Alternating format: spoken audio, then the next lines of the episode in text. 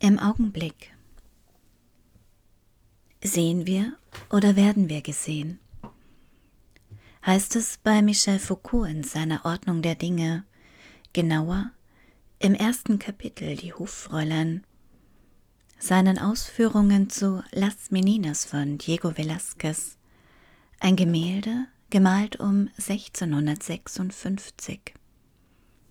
Das Porträt der spanischen Hoffamilie, ein wenig seltsam anmutend, das Ganze, als hätte Tim Burton leise die Regiefäden in der Hand. Eine Gruppenformation mit unter anderem einer im Mittelpunkt stehenden Prinzessin, einer am anderen Rand sich befindenden Nonne und einem Hund im Vordergrund. Und ja, mit dem Maler Velasquez selbst. Gleichsam ein Vexierspiel mit der jeweils eigenen Position, dem Standpunkt, im wahrsten Sinne des Wortes.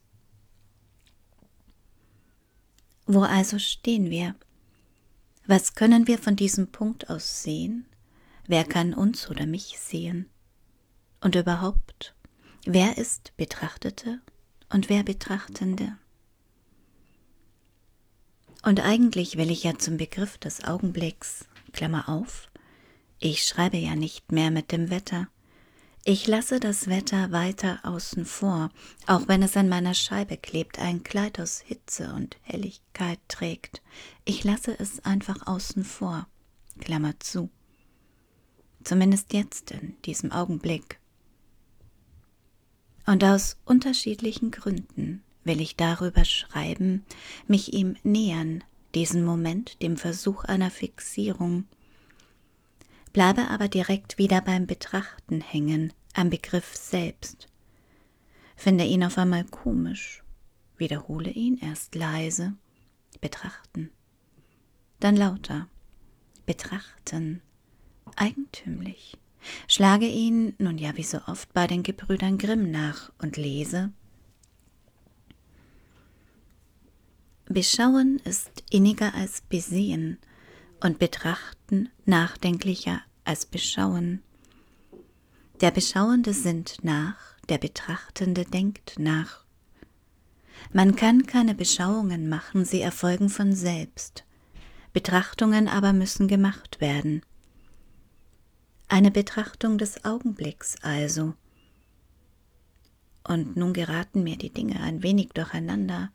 Aber das macht nichts, denn ich kehre einfach zurück zum Ausgangspunkt dieses Schreibens, zu Michel Foucault und eigentlich zur Malerin Karin Kneffel, zu ihrer Ausstellung im Augenblick, die ich diesen Sonntag dank meiner Freundin Sandra besuche.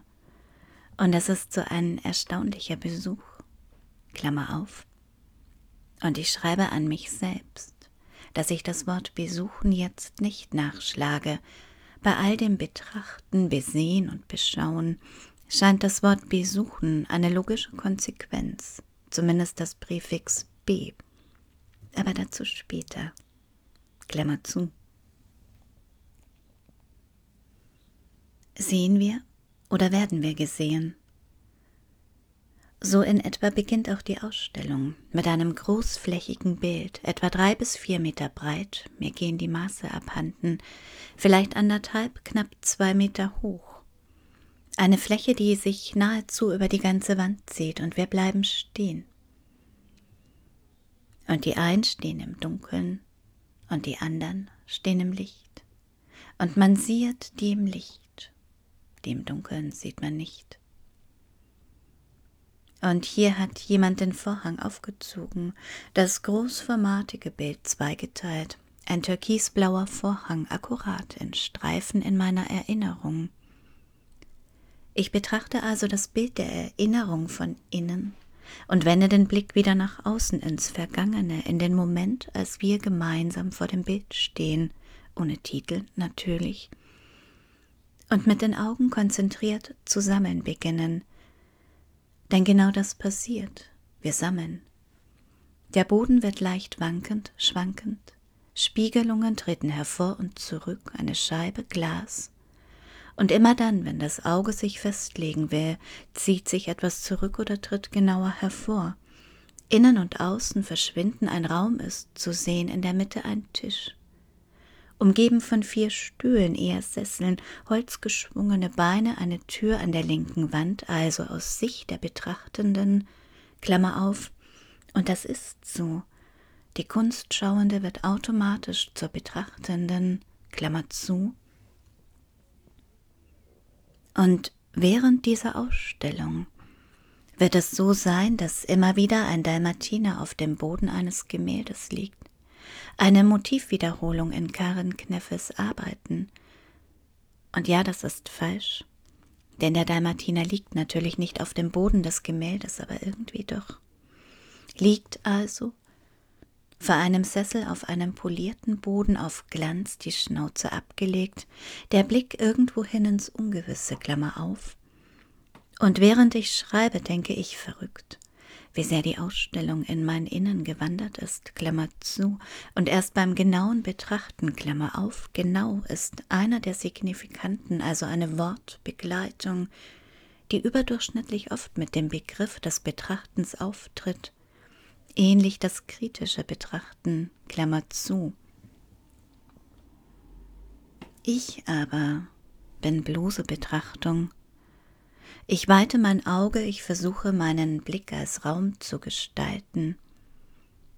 Die sichtbare Welt schleust das Bild durchs geöffnete Auge, heißt es wiederum bei C.S. Notebohm in Das Gesicht des Auges. Und der Dalmatiner liegt immer wieder in einem Bild, die Schnauze auf dem Boden unter ihm ins Bild gezogen, ein wenig in die Richtung der Betrachtenden, sein Schatten dunkel abgetönt auf dem glänzenden Boden. Dennoch so genau. Und erst verstehe ich nicht, was anders ist, was mich so seltsam anfasst, bis ich endlich sehe. Er sieht mich an.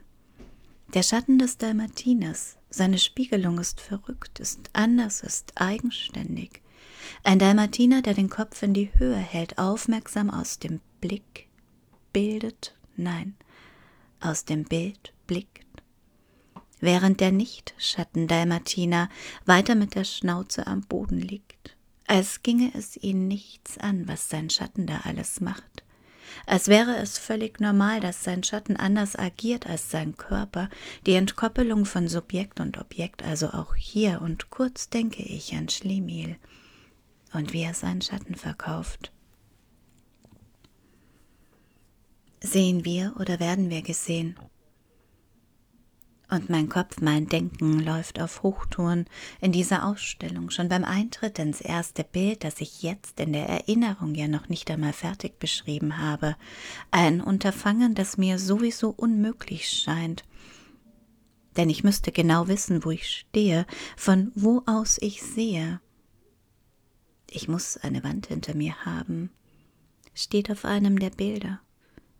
Und ich weiß nicht, ob ich eine Wand hinter mir haben muss, aber ich suche nun laufend, ach, nach einem Halt, nach einem Fixpunkt, die allerorten hier verschwinden, nichts als ein sich gegenüberstehen, sich überraschende Augen, Blicke, die sich kreuzen und dadurch überlagern, heißt es weiter bei Foucault und ja überraschende Blicke ins Bild, aus dem Bild, manchmal in die Frage, wo überhaupt so ein Bild beginnt und wo es endet.